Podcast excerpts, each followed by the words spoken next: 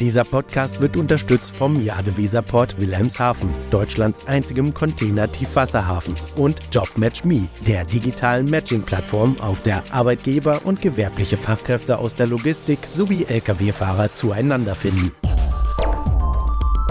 DVZ, der Podcast. News und Hintergründe der Woche. Wieso sorgt die neue Langfristprognose des Bundesverkehrsministers für so heftige Diskussionen? Wie müssen Logistikunternehmen das Thema Recruiting neu denken?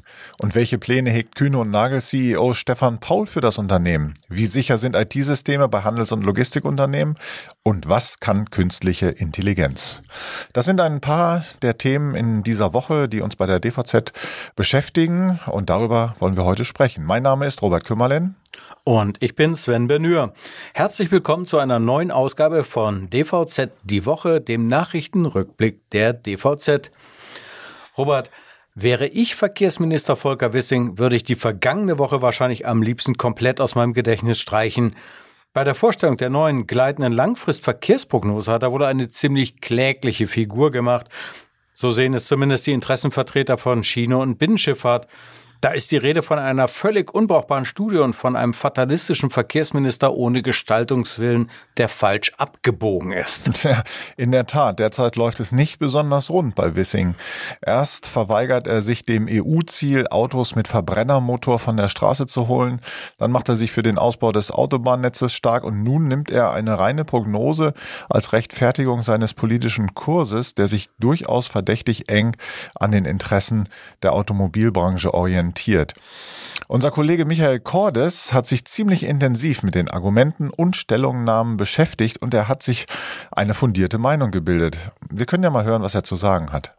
Ja, die Prognose vom Bundesverkehrsminister Volker Wissing, die hat in der Tat hohe Wellen geschlagen, vor allem in der Schienengüterverkehrsbranche. Da waren äh, die verschiedensten Verbände, die sich da sehr, sehr kritisch geäußert haben. Selbst der Verband Deutscher Verkehrsunternehmen, der äh, an der Öffentlichkeit eher zurückhaltend agiert und eher sachlich auch argumentiert, auch da gab es Proteste. Äh, da hat der Präsident Ingo Wortmann gesagt, was wir hier erleben, ist das Gegenteil von fortschrittlicher Verkehrspolitik. Ja, und der Hauptgrund für diese Welle der Entrüstung, ähm, der liegt sicherlich auch darin, äh, dass im Koalitionsvertrag der Bundesregierung etwas ganz anderes steht. Dort nämlich steht, dass man den Model Split der Bahn auf 25 Prozent bis 2030 anheben möchte. Heute liegt er bei 19 Prozent und Jetzt mit der neuen Prognose äh, von Bundesverkehrsminister Wissing soll dieser Anteil bis 2051 auf 17,3 Prozent absacken. Also da ist äh, von keinem Wachstum mehr die Rede. Da kann eigentlich auch keine Rede mehr von einer Verkehrswende sein. Und das haben viele Vertreter als Schlag ins Gesicht empfunden und schlichtweg auch nicht mehr verstanden. Das ist die Ursache für die scharfen Proteste den scharfen Gegenwind, den Herr Wissing momentan aus der Branche zu spüren bekommt.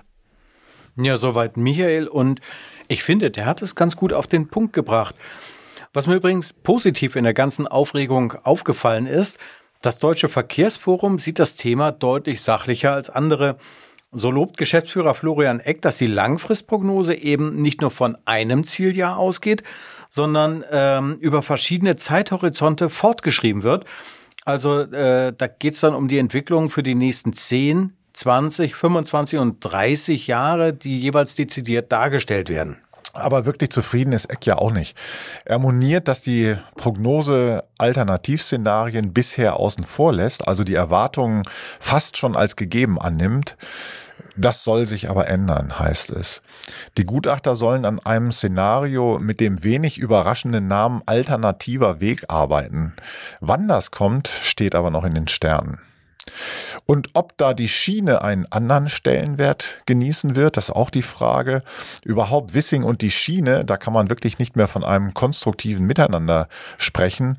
Äh, Michael hat sich auch dazu Gedanken gemacht. Hören wir mal ja, das Tischtuch zwischen den Güterverkehrsverbänden und Bundesverkehrsminister Volker Wissing, das scheint in der Tat zerschnitten zu sein.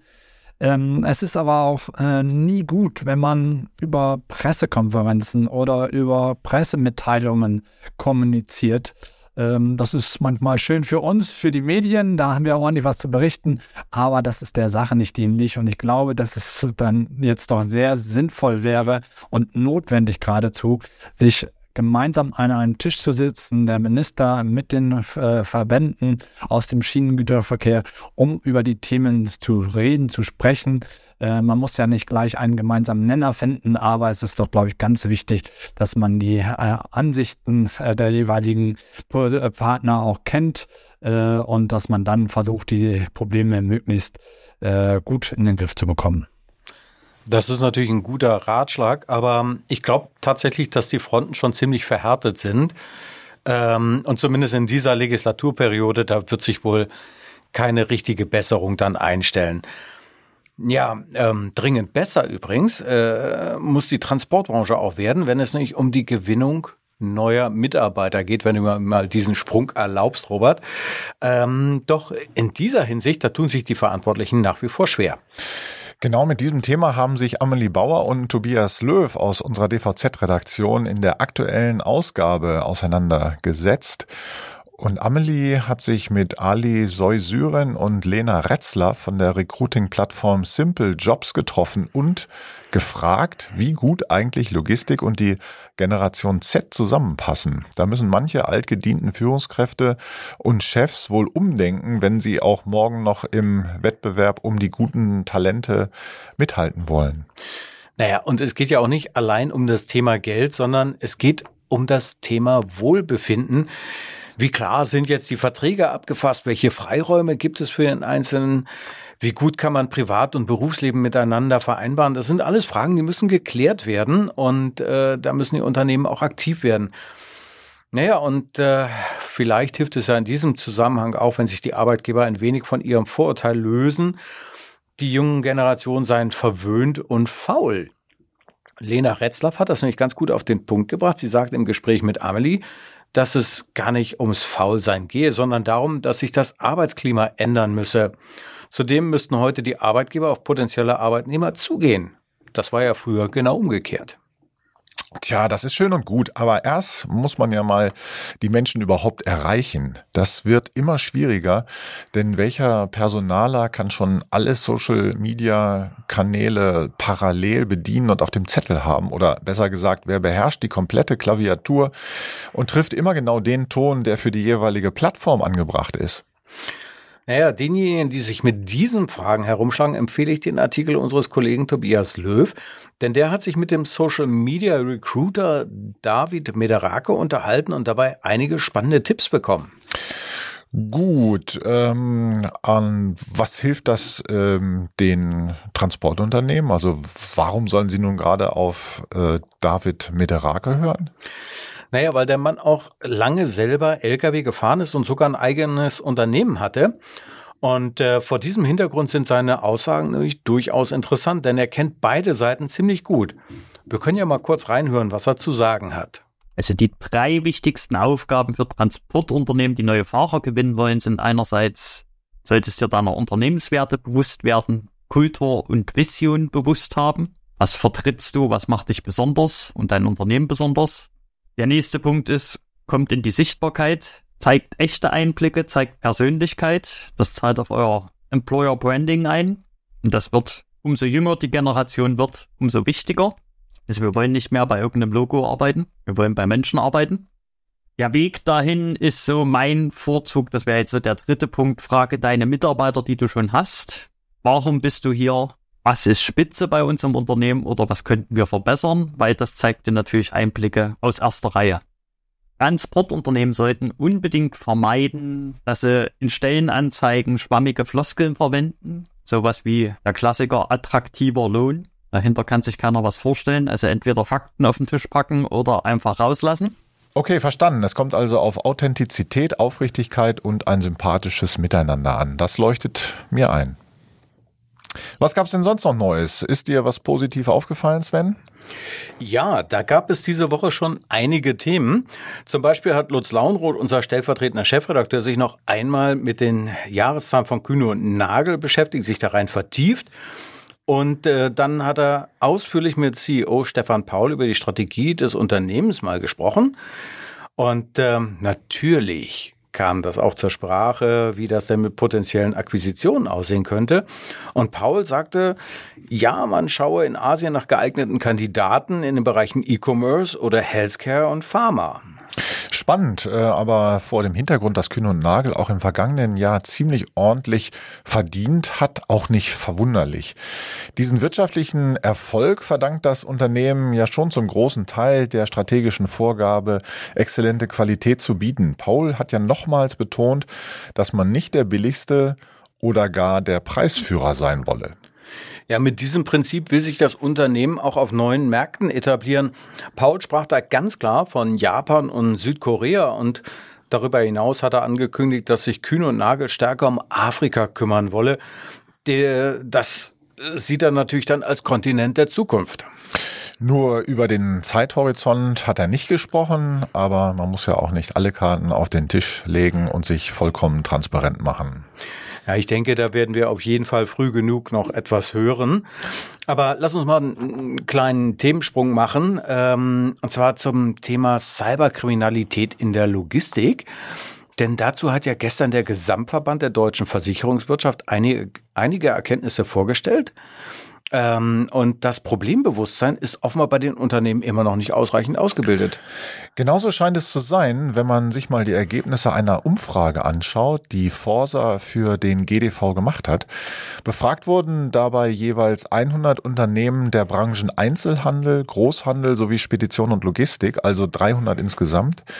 Die Auswertung der Selbstauskünfte der Unternehmen zeigt, dass die Logistikdienstleister beim Basisschutz ihrer IT-Systeme zwar etwas besser aufgestellt sind als die Händler. Aber immerhin haben noch 62 Prozent der Unternehmen aus Spedition, Transport und Logistik Sicherheitslücken. Bei den Großhändlern sind es 76 Prozent und bei den Einzelhändlern sogar 80 Prozent. Ach du Schande, das klingt ja wirklich fatal. Ja, allerdings, das ist es auch. Und nicht viel besser ist, was eine Darknet-Recherche ergeben hat. Dazu beauftragte der GDV die PPI AG mit ihrem Cyber-Risikobewertungstool Sismo 1500 Mittelständler aus Handel und Logistik zu überprüfen. Das Ergebnis wiederum zeigt, wie einfach es Hackern teilweise gemacht wird. Im Darknet waren die Daten von 470 Unternehmen zu finden, oft berufliche E-Mail-Adressen samt dazugehöriger Passwörter. Diese hatten die Angestellten, und das mag man kaum glauben, auch für private Zwecke genutzt. Unternehmen sollten für die Nutzung beruflicher E-Mail-Adressen daher klare Regeln aufstellen und die Mitarbeiter entsprechend schulen, empfiehlt die stellvertretende GDV-Hauptgeschäftsführerin Anja Käfer-Rohrbach. Lass uns doch jetzt noch mal kurz auf weitere Schlagzeilen der Woche schauen. Sehr gerne. Am Montag hat zum Beispiel die Post gefordert, dass alle Paketsendungen künftig mit einem CO2-Label gekennzeichnet werden sollen. Aus Sicht des Unternehmens ist das natürlich nachvollziehbar, denn der Konzern, der investiert ja schon seit Jahren ordentlich in die emissionslose Zustellung. Die Wettbewerber dürften das hingegen etwas kritischer sehen, vor allem wenn sie noch nicht ganz so weit sind wie der gelbe Riese. Dann wurden auch äh, weitere Jahresberichte veröffentlicht. Es gab natürlich reichlich gute Zahlen zu lesen bei Deutsche Post DHL, CMA CGM, Lufthansa Cargo und Geopost. Ob das aber anhält, dürfte fraglich sein, denn sowohl die See- als auch die Luftfrachtraten, die sinken kräftig und die nächsten Vierteljahresberichte dürften also etwas gedämpfter ausfallen.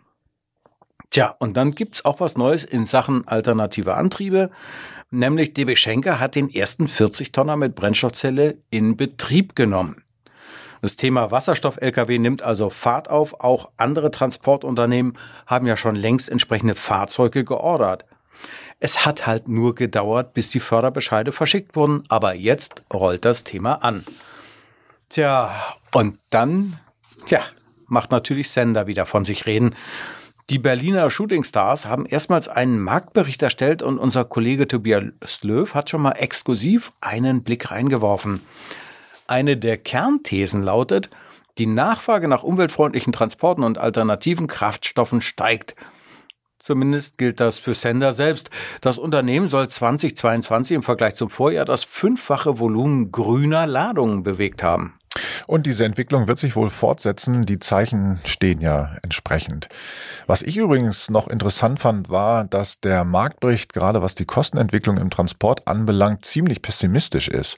So könnten etwa ansteigende Energiekosten die Frachtraten rasch wieder verteuern. Gleichzeitig sei zu erwarten, heißt es, dass der immer größer werdende Fahrermangel das grundsätzliche Preisniveau weiterhin hochhält. Das beträfe dann natürlich auch die osteuropäischen Frachtführer, die laut Senderreport bereits 17,5 Prozent der Transporte in Deutschland erledigen. Sender ist ja auch ein gutes Beispiel, das zeigt, wie Digitalisierung die Transportbranche verändert. Und dabei spielt künstliche Intelligenz und maschinelles Lernen eine große Rolle. Das Thema ist ja in den letzten Wochen durch ChatGPT in aller Munde. Genau. Und aus diesem Grund wollten wir also in einer Umfrage auf LinkedIn mal wissen, wie künstliche Intelligenz möglicherweise die Arbeitswelt, natürlich auch in der Logistik, verändern wird. Und ähm, es erstaunt mich nicht, dass also gut 600 Personen mitgemacht haben, äh, von denen ja, keiner glaubt, dass KI keine spürbaren Folgen haben wird. Und 71 Prozent sind der Meinung, dass die künstliche Intelligenz die Arbeit ergänzen wird und immerhin 25 Prozent, also ein Viertel, glaubt, ähm, die künstlichen Intelligenzen würden viele Arbeitsplätze übernehmen. Ich frage mich da so ein bisschen bei, ob dieser Trend künstliche Intelligenz äh, nicht vielleicht sogar noch ein bisschen unterschätzt wird, denn KI ist ja schon in vielen Wirtschaftsbereichen nicht mehr wegzudenken. Und das Supply Chain Management ist eines der Gebiete, in denen immenses Anwendungspotenzial besteht, beispielsweise wenn es darum geht, Lieferketten transparent zu machen oder auf Störungen schnell zu reagieren. Ein weiteres denkbares Anwendungsfeld sind die ganzen Dokumentationspflichten von Unternehmen, also das Verfassen von Reports, seien es jetzt Nachhaltigkeits-, Geschäfts- oder Arbeitsschutzberichte. Das ist sowohl stilistisch als auch inhaltlich in vielen Fällen ja von einer KI durchaus leistbar. Und an ChatGPT kann man ja sehen, dass das Programm durchaus in der Lage ist, grammatikalisch sinnvolle Sätze zu produzieren. Voraussetzung ist bei sowas natürlich immer, dass valide Daten zur Verfügung stehen und ähm, den dann von einer Software geschriebenen Bericht wird wohl auch in Zukunft noch von Menschen gegengelesen und korrigiert werden müssen. Aber irgendwann wird vermutlich auch dieser Aufwand in Frage gestellt werden. So Sven, heute haben wir uns nochmal über das Megathema Personal unterhalten und klar, da ist wieder eine Umfrage auf LinkedIn angesagt. Was wollen wir diesmal wissen? Nun, Robert, äh, ist klar, das Personalproblem der Logistik ist gewaltig, das ist nichts Neues. Und natürlich sucht die Branche nach Lösungsmöglichkeiten. Und dabei wird immer wieder über die Wertschätzung gesprochen, die den Mitarbeitenden entgegengebracht werden muss und darüber, mit welchen Social-Media-Strategien potenzielle Interessenten erreicht werden können. Die Frage, die wir also bei LinkedIn platziert haben, lautet, muss die Transportbranche ihre Recruiting-Konzepte neu erfinden? Na, da bin ich auf das Ergebnis gespannt. Das war's mal wieder für dieses Mal. Vielen Dank fürs Zuhören. Die Links zur gleitenden Langfristprognose des BMDV, zum Sender Report und zu unserer Umfrage finden Sie wie gehabt in den Show Notes. Und wie nach jeder Folge möchte ich natürlich daran erinnern, dass man diesen Podcast selbstverständlich auch abonnieren kann. Und zwar auf allen gängigen Podcast-Plattformen. Und dann verpassen Sie, liebe Zuhörer und Zuhörerinnen, nie wieder eine neue Folge. Über ein Sternchen und einen Daumen hoch freuen wir uns übrigens ganz besonders, auch wenn geteilt wird. Und falls Sie Fragen haben oder uns Feedback geben wollen, können Sie uns jederzeit eine E-Mail schicken an redaktion.dvz www.ftf.de. Wir verabschieden uns und wünschen Ihnen ein schönes Wochenende. Hören Sie gern nächste Woche Freitag wieder rein in unseren wöchentlichen Nachrichtenpodcast. Mein Name ist Robert Kümmerlen. Und ich bin Sven Benür. Dieser Podcast wurde unterstützt vom Jade Weserport Wilhelmshaven, Deutschlands einzigem Container-Tiefwasserhafen und JobMatchMe, der digitalen Matching-Plattform, auf der Arbeitgeber und gewerbliche Fachkräfte aus der Logistik sowie Lkw-Fahrer zueinander finden.